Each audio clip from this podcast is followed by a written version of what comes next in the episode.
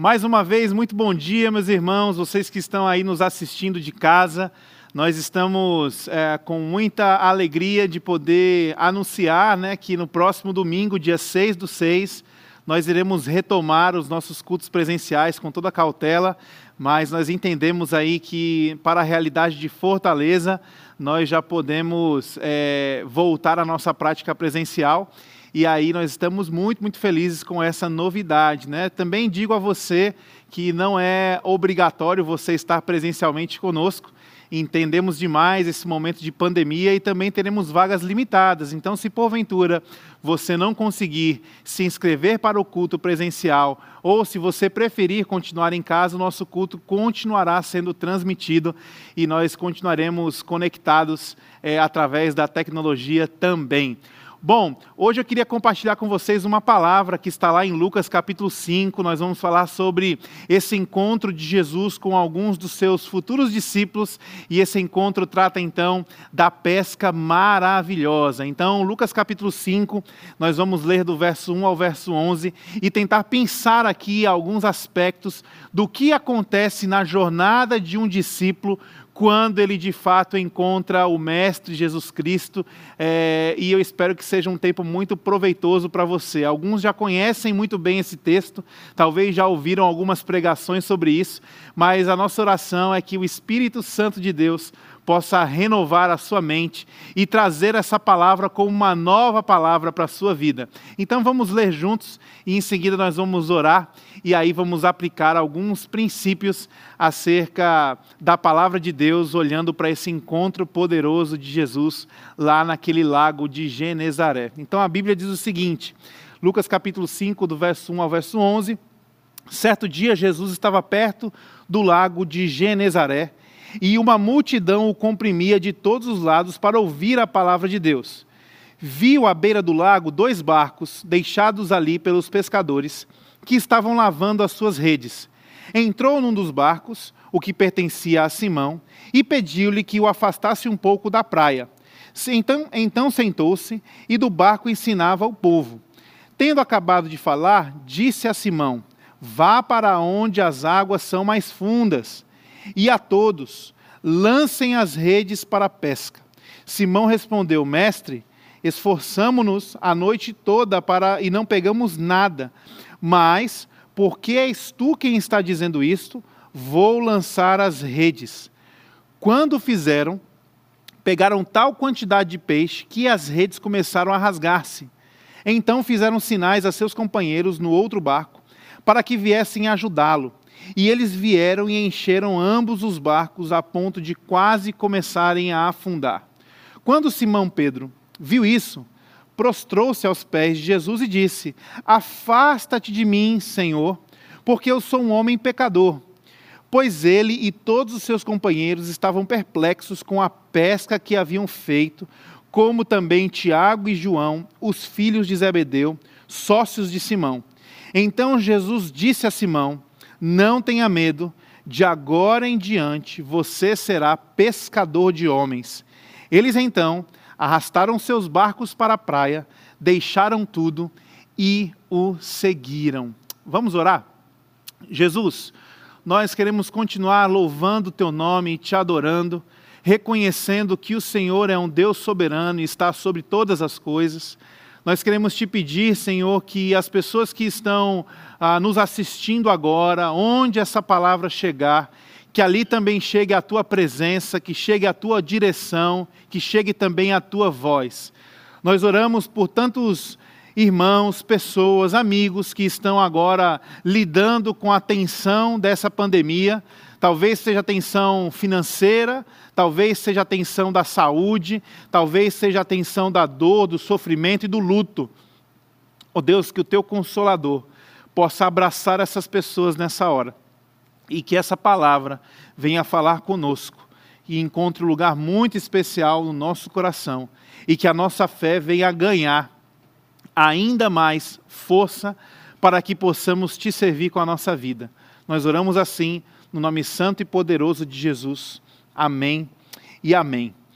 Bom, meus irmãos, aqui nós estamos é, vendo mais um episódio do qual Jesus está cumprindo ah, o seu ministério. Parte do seu ministério tinha a ver com a questão do ensino. E a Bíblia então vai nos dizer que a multidão estava comprimindo Jesus, buscando ouvir os seus ensinamentos. A madrugada já havia passado, o dia estava amanhecendo e aquela multidão que comprimia Jesus chega então ah, numa praia. E nessa praia nós estamos agora nos deparando com esses futuros discípulos tendo ah, uma experiência frustrante, uma experiência difícil, uma experiência muito complicada, que é você passar a noite inteira trabalhando e não ter o fruto do seu trabalho. Não sei se você já se encontrou num período, numa, numa situação como essa de frustração. Talvez você se preparou a madrugada inteira estudando para um concurso, talvez você trabalhou a noite inteira preparando um trabalho e no dia seguinte você percebe que ah, o esforço que foi dado durante aquela noite que você não dormiu não valeu de muita coisa. E ali nós estamos olhando para esses homens, esses pescadores, tendo que lidar com essa frustração da pior pesca da sua vida.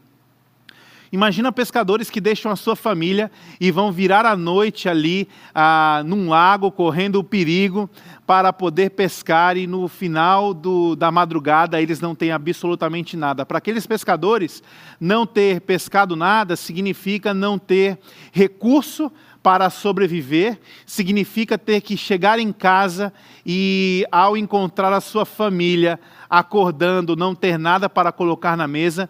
Então, sem dúvida, ali nós estamos diante de homens que foram frustrados por uma noite inteira de trabalho, do qual não trouxe nenhuma recompensa para eles. E ali, então, eles estão lá lavando suas redes, é, chateados, frustrados, porque o trabalho de uma noite toda fora em vão, e Jesus chega com uma multidão naquela praia. Eu não sei se você já passou por essa experiência de também virar à noite, mas geralmente quando nós fazemos isso, ali por volta de três, quatro, cinco horas da manhã, nós somos visitados por uma grande fome.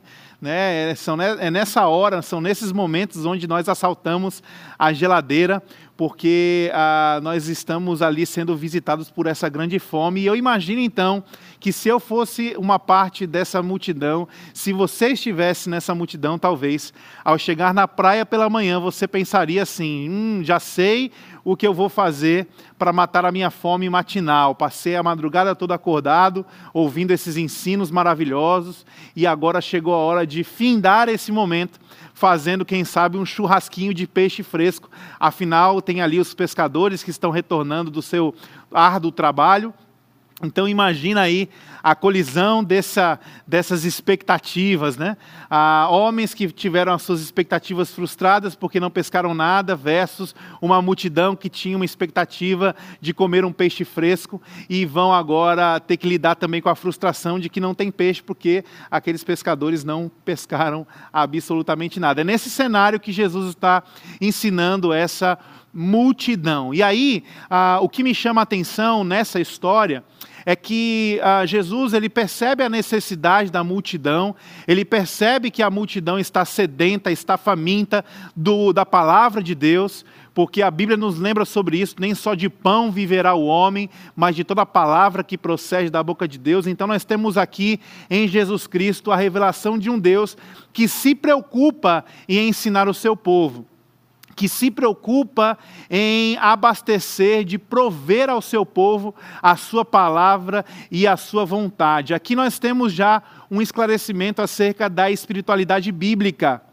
ah, nós temos a compreensão de que Deus não está somente interessado em nos prover do ponto de vista material. Deus não está somente empenhado em prover o pão para nós, não está empenhado em nos livrar do mal, não está empenhado em talvez considerar os nossos sonhos, mas nós temos na Bíblia, em Jesus Cristo, um Deus que está empenhado em matar a nossa fome espiritual. Então, a relação com Deus que nós aprendemos através da própria palavra de Deus é uma relação da qual Deus se esforça e se empenha para que a Sua palavra possa encontrar um lugar no nosso coração e isso possa servir de alimento para nós, isso possa servir de guia para nós. Então, nós temos um Jesus que está preocupado em ensinar as pessoas. Então, nós não temos como desassociar uma vida com Deus, um filho de Deus, alguém que é temente a Deus, com essa questão de alguém que não busca compreender e viver a palavra de Deus, porque nós estamos olhando para um Cristo que está exatamente sensível e empenhado em ensinar aquele povo. E aí Jesus, ele vai para aquele momento da beira da praia, vendo a multidão comprimindo, ele então tem a ideia de sentar num dos barcos para poder ensinar. E aí, quando ele faz isso, ele ah, convida Simão a sentar no barco. Simão, então, fica ali de camarote, ouvindo Jesus ensinando aquela multidão. E talvez ali Simão estaria sentado, como eu e você, muitas vezes já sentamos em algum lugar, já ouvimos alguma palavra, na expectativa de que aquela palavra pudesse confortar o nosso coração frente aos desafios e às lutas que nós estamos vivendo. Então eu imagino que Simão, naquele momento, estava naquele barco dizendo assim: Olha, a minha noite foi difícil, não tenho peixe, a consequência disso, não terei o que vender, não terei o que comer, voltarei para casa com as mãos vazias. E nesse momento de turbulência, Simão senta ali naquele barco e ele deve ter pensado bom, eu vou ouvir alguma coisa do que esse cara está falando, porque quem sabe essas palavras possam encontrar é, e possam trazer, na verdade, conforto para o meu coração. E ali Simão está sentado no barco. E agora nós vamos ver é, um momento muito interessante que Jesus ele simplesmente para de ensinar a multidão e ele se vira a Simão e ele começa a se dirigir especificamente para Simão.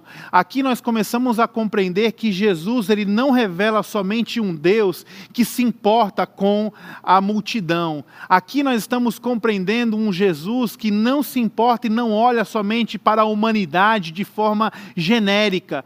Ao se virar para Simão, Jesus está nos mostrando um caráter de Deus que se preocupa com cada indivíduo. Ou seja, você que está me assistindo, eu, nós temos uma jornada de fé que, em parte, ela significa que nós faremos parte de uma grande multidão e Deus irá cuidar de nós, Deus irá nos sustentar, Deus irá nos ensinar a partir dessa multidão ou nessa multidão, mas haverão momentos também dos quais Jesus, ele não vai somente nos ver como uma multidão, mas ele vai nos olhar como um indivíduo, vai nos chamar pelo nome e ele vai trazer desafios desafios específicos para o amadurecimento da nossa fé. E aqui é isso que está acontecendo. Jesus está revelando um Deus que não somente olha para a humanidade do ponto de vista de uma multidão genérica, mas ele considera a cada indivíduo. E aí ele olha para Simão e diz: Simão, faz o seguinte, coloca, leva o barco para onde as águas são mais profundas. E aí, talvez Simão já começa a se sentir uh, desconfortável com aquele convite. Como assim levar os, o barco para águas mais profundas? O que, que ele quer de mim? O que, que ele espera de mim? Eu pesquei a noite inteira, eu não queria, a última coisa que eu queria fazer era voltar para esse lugar, eu não estou disposto, eu queria talvez ir para minha casa, eu queria espairecer, e agora eu estou sendo chamado a voltar para o lugar, lugar do qual eu me esforcei tanto e não encontrei nada e não consegui nada, ir para águas mais profundas, mais uma vez navegar o meu barco hoje. Eu não estava nem com cabeça para isso, talvez, mas aqui nós estamos entendendo que esse Deus, que ele não olha somente para a multidão, mas olha para os indivíduos, ele tem uma jornada de fé, e essa essa jornada vai envolver esse desafio de nós sairmos da nossa superfície porque na superfície nós temos o controle, na superfície nós administramos muitas vezes a nossa fé, na superfície nós aprendemos que a vida com Deus, ela pode ser sustentada numa base de cálculo. Ah, eu li a Bíblia hoje, ah, então eu estou bem. Ah, essa semana eu pequei quantas vezes? Eu pequei ah, ontem, pequei antes de ontem. Ah, não, mas hoje eu vou para uma oração. Hoje eu vou então só passar o dia ouvindo louvor. Nós tentamos na superficialidade controlar a Deus. Muitas vezes nós tentamos gerir a nossa vida com Deus nesse ambiente de superfície. A superfície simboliza que nós temos o controle. E aí nós estamos olhando para um Jesus que está dizendo: Eu quero ter uma relação íntima com você, eu quero que você me entenda e me conheça de forma pessoal. E para você fazer isso e eu fazer isso também, nós precisamos abrir mão desse controle e nós somos levados então a águas mais profundas. É nesse lugar onde o nosso caráter vai ser tratado, é nesse lugar onde as nossas limitações serão expostas. Então eu queria que você compreendesse aqui que simbolicamente, a, a título de uma ilustração, ir para águas mais profundas é você se permitir entrar nessa zona onde você não é capaz de controlar todas as coisas, onde você não tem competência para fazer tudo, mas onde Deus vai irá, irá lhe sustentar e onde a vontade de Deus será feita, porque você está entregue totalmente aos cuidados dele. Então, ir com um barco para águas mais profundas é uma ilustração de que quando Jesus entra no nosso barco, quando Jesus entra no barco da nossa vida, quando ele nos convida para uma caminhada íntima e pessoal com ele, ele nos levará para lugares de desafios. Ele nos levará para lugares dos quais nós não temos o total controle, e aí as águas são mais profundas. Jesus quer que as nossas relações sejam mais profundas. Jesus quer que as nossas, a nossa vida seja uma vida que seja alicerçada e crie raízes na Sua palavra, uma vida mais profunda. Jesus quer que nós olhemos para a criação, para os seres criados, para as pessoas, com um respeito e uma consideração mais profunda. É por isso que Ele nos chama para essa jornada de fé, e essa jornada tem a ver com lugares mais profundos. Aqui, talvez, você pode olhar e dizer assim, poxa, mas é, Simão ele era habituado com aquele lugar, Simão era habituado com o barco, Simão era habituado com a pesca, então, seria mesmo ah, um lugar de desafio para Simão? Quando ele chega no lugar mais profundo, Jesus diz para ele assim, Simão, agora lança as tuas redes. E ele não diz isso somente para Simão, ele diz isso para todo mundo. É como se Jesus é, olhasse para aquela multidão, olhasse para os amigos de Simão, olhasse para ele e dissesse para todo mundo: Olha, vocês estão vendo aqui o Simão?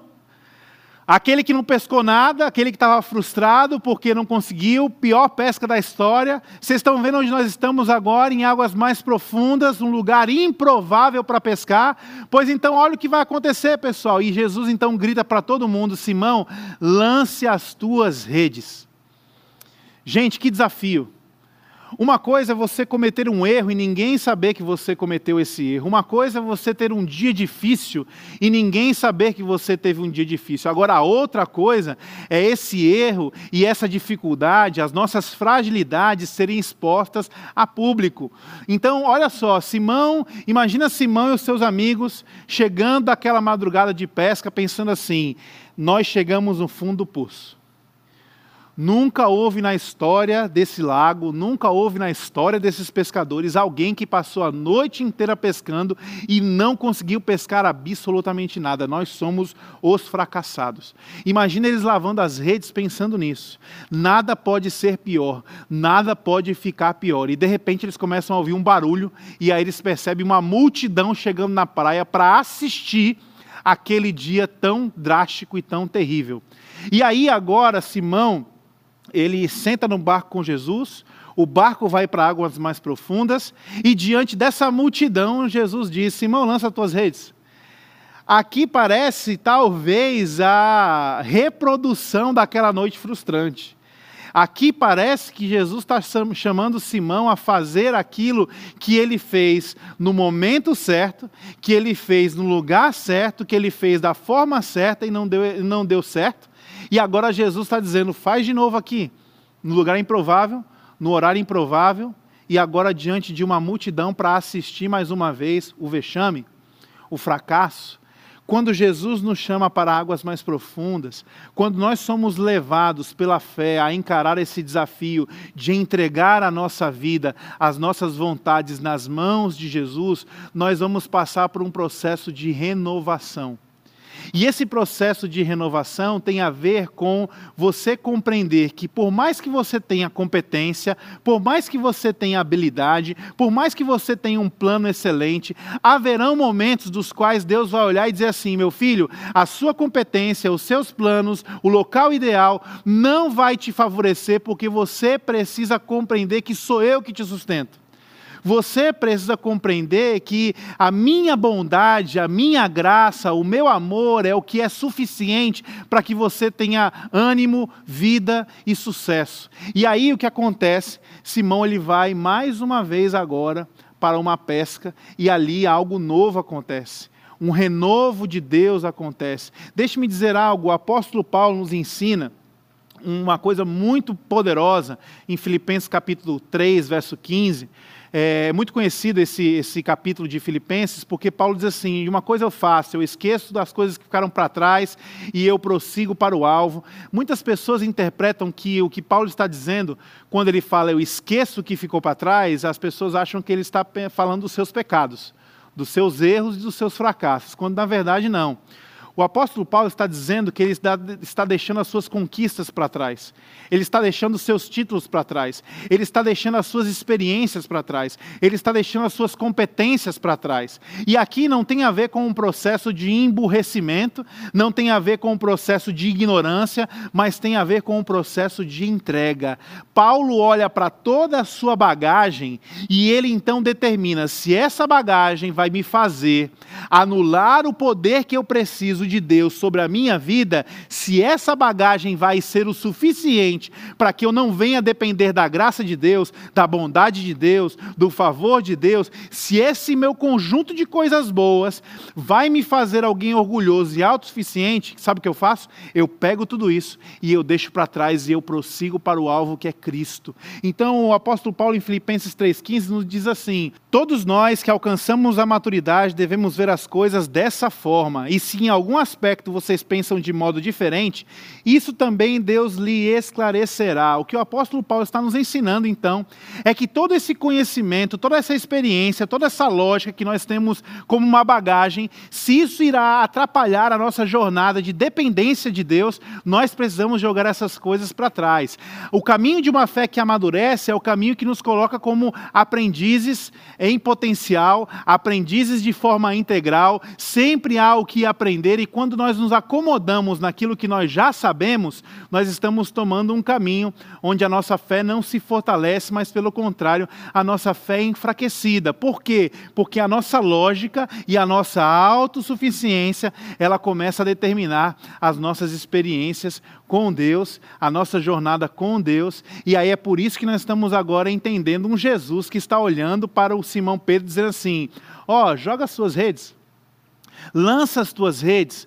É num lugar improvável, num momento improvável, com equipamento improvável, depois de uma experiência frustrada. O que Jesus está querendo ensinar para Simão Pedro, ele quer ensinar para mim e para, e para você também. Nessa jornada que ele entra no nosso barco, que ele começa a nos tratar de forma íntima e pessoal, que ele nos leva a considerar a vida nele uma vida de entrega e dependência nas águas mais profundas, ele também nos testará nessa questão da obediência, a ponto de nós não confiarmos somente no nosso braço, na nossa competência, na nossa sabedoria, mas em obediência nós aprendemos a até mesmo entregar isso para que possamos ser usados e experimentar a boa, perfeita e agradável vontade do Pai. Então, Simão aqui está olhando dizendo assim: Olha, eu pesquei a noite inteira, mas pela tua palavra eu vou lançar as minhas redes. Essa fé que ele está experimentando através de Jesus Cristo é uma fé comprometedora. Então, Simão, quando está no barco com Jesus e ele começa a experimentar uma relação com Jesus, a compreender melhor quem é esse Deus invisível do qual agora nós estamos vendo em Cristo Jesus no Evangelho, Simão ele começa a compreender esse mistério de uma fé que não pode ser restringida somente ao falar, somente a um campo de crença. Ah, eu acredito, Senhor Jesus não está perguntando se Simão acredita que pode pescar ou não. Jesus está ordenando que Simão lance as suas redes. Então nós podemos aprender aqui que uma jornada de fé com alguém que tem uma caminhada íntima e pessoal com Jesus é uma jornada que, tenha, que tem em nós essa fé comprometedora. Se eu acredito, eu faço. Se isso faz parte do meu amém, isso precisa também ser parte do meu eis-me aqui. Conte comigo. Hebreus 11, 6 diz exatamente isso. Sem fé é impossível agradar a Deus, pois quem dele se aproxima precisa crer que ele existe e que recompensa aqueles que o buscam. Aqui a relação que Hebreus está fazendo é exatamente essa, quando ele fala que quem se aproxima dele precisa crer, então a fé ela está no nosso campo de razão, a fé ela está também no nosso campo de convicção mas quando a Bíblia vai nos dizer que Deus ele recompensa quem o busca, aqui o que a Bíblia está dizendo é que aquilo que nós estamos crendo no campo racional ganha uma manifestação prática. Então, aqueles que acreditam e obedecem, eles percebem que Deus está se movendo, que Deus está agindo, que Deus está fazendo. Então, a fé que Simão Pedro experimenta naquele barco, quando Jesus entra naquele barco e quando ele decide então ir para águas mais profundas, é essa fé comprometedora. E se você quer seguir Jesus, se você é um seguidor de Jesus, Jesus está nos chamando para essas águas mais profundas, onde a nossa fé se compromete. É por isso que um cristão não pode deixar de dar fruto. É por isso que um cristão não pode entender e compreender e reduzir a sua missão em dogmas. Ah, a minha missão é ler a Bíblia.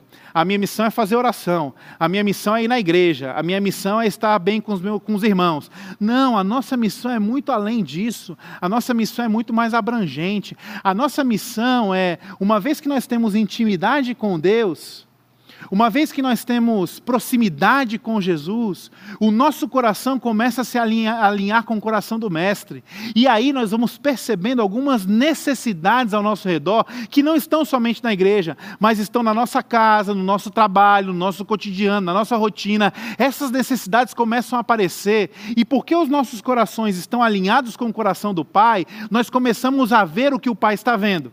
E à medida que nós estamos vendo isso, a fé é esse combustível que nos faz dizer: Senhor, eu estou entendendo que eu quero, que eu preciso, que eu sou resposta para esse mundo que sofre. Eu sou resposta para isso. O Senhor não está me mostrando isso à toa. Maravilhoso, nosso Ministério de Mulheres está, o ateliê está estudando Esther. E aí é lindo demais ver o tutor de Esther dizendo para ela, num momento de grande tensão, onde talvez ela morreria, mas ela precisaria se expor para salvar o povo judeu. O seu tutor diz assim: Esther, talvez foi para um tempo como esse que Deus lhe chamou. Talvez foi para um tempo como esse que Deus lhe constituiu rainha sobre a Pérsia. Então, nós estamos compreendendo aqui que a nossa jornada de fé, entrar no barco com Jesus, ir para águas mais profundas, existe um fim e um propósito. Deus quer nos usar.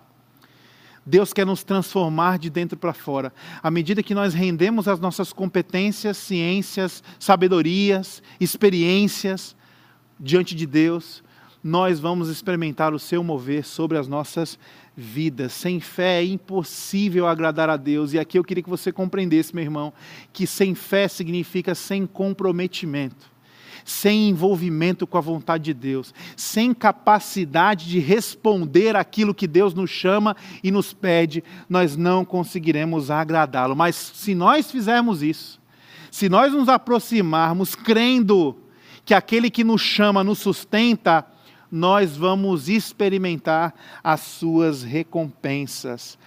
A graça, então, ela é percebida. Olha só, qual é a recompensa de Simão? A recompensa não é o peixe. A recompensa não é essa, esse sentimento de sucesso.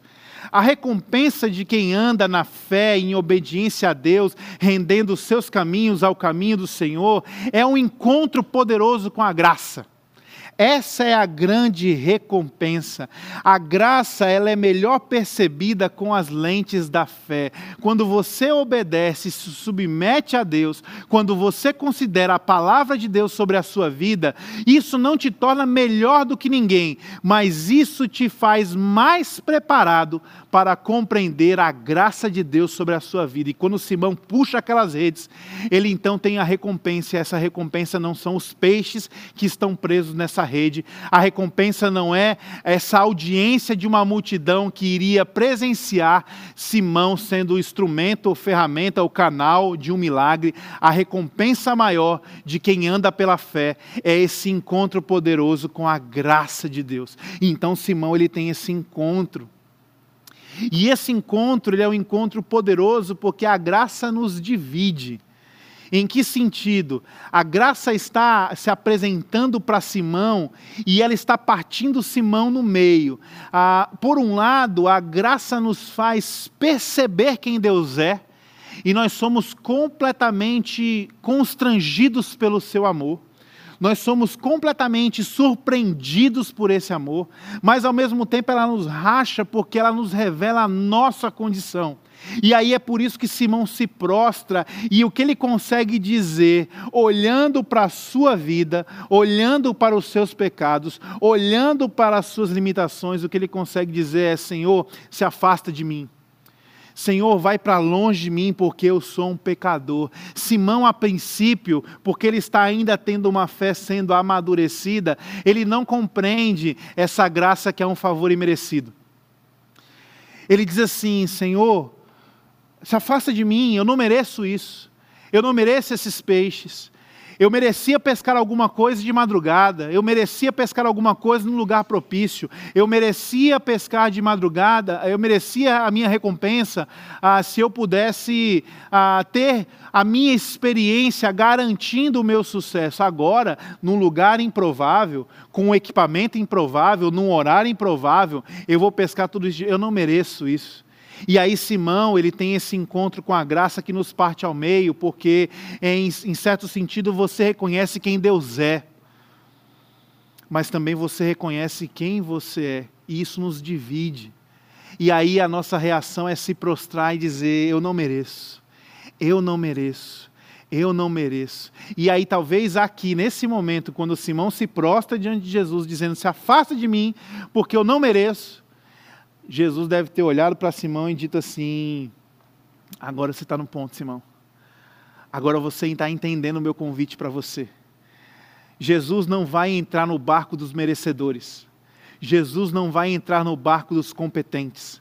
Jesus não vai sentar no barco dos prováveis. Jesus não sentará no barco do bem-sucedido. Por quê? Porque Jesus ele repudia essas pessoas de graça? Não mas porque simplesmente essas pessoas, elas talvez iriam olhar para Jesus dizendo assim: Jesus, você não é bem-vindo aqui. É por isso que o próprio Jesus disse: Eu não vim para os sãos, eu vim para os doentes, porque existe nesse aspecto de jornada de fé, existe um ingrediente na minha e na sua vida que são cruciais para dividir-nos em relação a se nós vamos nos afastar de Deus ou se nós vamos nos aproximar dele, e esse fator crucial é a humildade. É por isso que a Bíblia diz que Deus ele rejeita os orgulhosos, os arrogantes, os soberbos, mas ele concede a sua graça aos humildes. Então Jesus está sentando no barco daqueles que estão prontos a reconhecerem as suas limitações mas mesmo reconhecendo as suas falhas, os seus erros, os seus vacilos, as suas improbabilidades, eles estão dizendo: eu não vou viver sobre isso. Eu não vou viver sobre a maldição que está posta sobre a minha condição. Viverei sobre a tua palavra, viverei sobre a tua vontade, escolherei fazer aquilo que te agrada. Então Simão ele teve essa experiência com a graça de Deus, e à medida que ele pedia distância, porque ele reconhecia o seu pecado e reconhecia a santidade de Deus, Deus se aproximava de Simão. E aqui nós temos um momento genuíno de arrependimento. Seguir Jesus não é um convite para conquistar o mundo.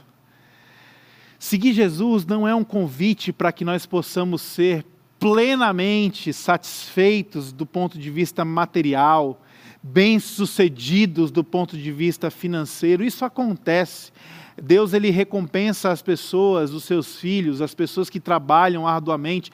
Deus faz essas pessoas, os justos, prosperarem, mas ele os, o faz na perspectiva de que esses possam abençoar a muitos. Mas quando nós olhamos o que acontece no final dessa história, nós podemos compreender melhor qual é a essência do evangelho. Aqueles homens quando chegam na praia, a Bíblia diz que eles deixam suas redes eles deixam seus barcos repletos de peixe. A Bíblia diz que era tanto peixe que quase afundou os barcos.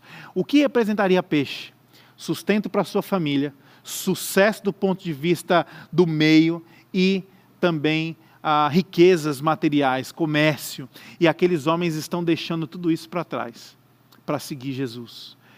Eu não sei como está o seu coração hoje, eu não sei como estaria o seu coração nessa história, mas o meu coração nessa história estaria da seguinte maneira: eu estaria me sentindo um fracassado quando eu estivesse essa quando eu tivesse tido essa experiência com Jesus e eu tivesse enchido o meu barco de peixe eu voltaria para aquela praia achando que eu era o melhor pescador do mundo. Eu voltaria para aquela praia dizendo assim: agora o mundo me pertence, agora eu vou ser feliz, agora os meus sonhos vão se realizar. Eu voltaria é, triunfante para aquela praia, o melhor pescador do mundo. Olha o que aconteceu. No horário improvável, com a ferramenta improvável, no lugar improvável, olha o que eu fiz. Então, eu acho que eu voltaria para aquela praia cheio de mim mesmo mas não é isso que o encontro verdadeiro com Jesus causa em nós. O encontro verdadeiro com Jesus, ele causa exatamente o oposto. O encontro verdadeiro com Jesus, ele não nos faz sair dessa experiência olhando para o mundo como se o mundo fosse um objeto de conquista. Os cristãos verdadeiros que seguem Jesus, eles não seguem Jesus na expectativa de conquistar o mundo eles seguem a Jesus no entendimento de que deixaram o mundo para trás. Eles seguem a Jesus no entendimento de que tudo o que eles precisam está no próprio Cristo. É por isso que Jesus admoesta Paulo dizendo: Paulo, a minha graça te basta, eu sou tudo que você precisa. Nós, quando temos uma experiência genuína com Jesus, onde a nossa fé é amadurecida, onde nós estamos vivendo intimidade e vida pessoal com Deus, onde nós vemos Deus nos sustentando com milagres, onde a Sua vontade ela é muito maior na nossa vida do que a nossa própria lógica, é nesse momento e nesse ambiente que nós entendemos que o mundo ele deve ser deixado para trás, porque nós temos tudo o que nós precisamos no nosso Jesus. E aí aqueles homens seguem Jesus e deixam tudo para trás. Imaginam que a multidão pensou. Eu não estou entendendo mais nada. Esses homens deixaram tudo para trás. E quem vai vender esses peixes? O que vai acontecer? Esses homens vão fazer o quê? Eles simplesmente estavam seguindo o seu mestre. Eles simplesmente encontraram o propósito da sua vida. Tanto é que o próprio apóstolo Pedro, que é o Simão, vai dizer: Para onde nós iremos, Senhor, se só tu tens as palavras de vida eterna? Então, é, esses discípulos deixam o mundo para trás para seguir tudo aquilo que eles precisavam, que era o próprio Jesus. Quem é você nessa história? Quem sou eu nessa história? Nós somos como uma multidão que está seguindo Jesus só para receber ensino e talvez presenciar milagres? Ou nós somos aqueles que estão dizendo: Jesus, entra no barco da minha vida, Jesus, leva-me para águas mais profundas. Jesus, me dá a graça de poder trocar a minha competência pela obediência à tua vontade. Jesus, deixa eu experimentar essa colisão da tua graça, que à medida que revela quem tu és, também revela quem eu sou. Deixa eu entender, Jesus, que à medida que eu me arrependo e eu digo que eu não sou digno, o Senhor me acolhe. É muito lindo perceber isso. E esse texto da palavra de Deus, ele é intitulado como a pesca maravilhosa. E olhando para esse texto com as lentes humanas, talvez nós vamos dizer que a pesca foi maravilhosa dado a quantidade de peixes que foram pescados. Mas quando nós entendemos tudo que Jesus fez na vida daqueles homens, nós compreendemos que esse título, Pesca Maravilhosa, não tem a ver com a quantidade de peixes que foram pescados, mas tem a ver com o fato de que pescadores de peixes se tornaram pescadores de homens. É por isso que a pesca é maravilhosa, porque numa atividade ordinária, eles tiveram a chance de se encontrar com um extraordinário que é Cristo Jesus e tiveram a sua vida transformada. Talvez hoje é o momento de você reconsiderar a sua caminhada. Talvez hoje é o momento onde você precisa olhar e dizer assim: rapaz, eu já chamei Jesus para sentar no meu barco, mas quer saber? O meu barco está na beira do caminho, o meu barco está na superfície, o meu barco encalhou, eu não tenho coragem de botar meu barco para águas mais profundas. Quer saber? Meu barco já afundou, eu pulei do barco. Ou talvez você se encontre nessa posição dizendo: Jesus, entra no barco da minha vida. Jesus, eu estou entendendo hoje que eu não sou mais multidão. E nós queremos orar nesse sentido, para concluir esse tempo juntos. E eu quero te convidar a fazer isso. Vamos orar?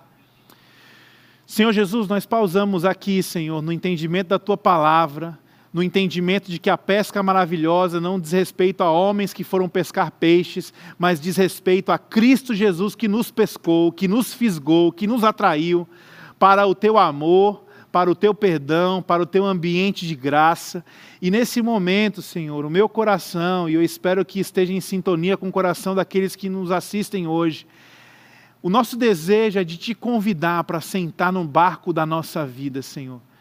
Entra na nossa vida, Deus, entra na nossa história, entra no nosso barco, nos leva para águas mais profundas, que a nossa fé possa produzir em nós esse renovo, de que nós, embora possamos saber de muita coisa, ainda há muito mais a saber, por isso nosso coração precisa ser humilde, Senhor. E nesse instante que nós estamos orando aqui, eu quero fazer um apelo a esses que me assistem. Quem somos nós nessa história? Multidão? Ou nós estamos entendendo que Jesus ele veio tratar com cada um de forma individual, pessoal e íntima? Onde está o nosso barco nessa história? Na superfície, na nossa zona de controle, de conforto, no nosso poder, na nossa lógica, ou nós estamos rendidos a Ti? Senhor, eu quero orar para que esses irmãos que estão nos assistindo tenham no coração essa visitação especial do Teu Espírito Santo e eles possam ter fome e sede da Tua vontade e que haja nesse instante, nessa manhã, entrega de vida, rendição, conversão, arrependimento, mudança de caminho, Senhor. E que o Senhor venha reacender em nós, outrora, essa chama que queimava, a ponto da gente poder deixar as nossas coisas para trás e te seguir, porque nós entendemos que o Senhor é tudo que nós precisamos. Eu oro por isso, Senhor e se esses irmãos estão tomando uma decisão para te servir, para se entregar, ó Deus, que o Senhor possa os abençoá-los, que o Senhor possa cuidar da vida de cada um deles, que o Senhor possa de fato se revelar como um Deus íntimo, que a tua palavra seja o alimento. Nós oramos por isso, oramos por salvação, oramos por é, recomeços também, Senhor, pessoas que talvez estão distantes da tua vontade que seja um tempo de renovo e que essa pesca maravilhosa aconteça primeiro em nós, primeiro nas nossas vidas, sendo fisgados, pescados pelo Senhor. E a partir de nós, nós queremos te servir e te honrar com tudo que nós temos e com tudo que somos. No nome santo de Jesus. Amém e amém. Que Deus abençoe a sua vida e que você tenha um excelente final de semana e na semana que vem nós nos encontramos presencialmente, mas continuaremos com a nossa transmissão online. Deus abençoe.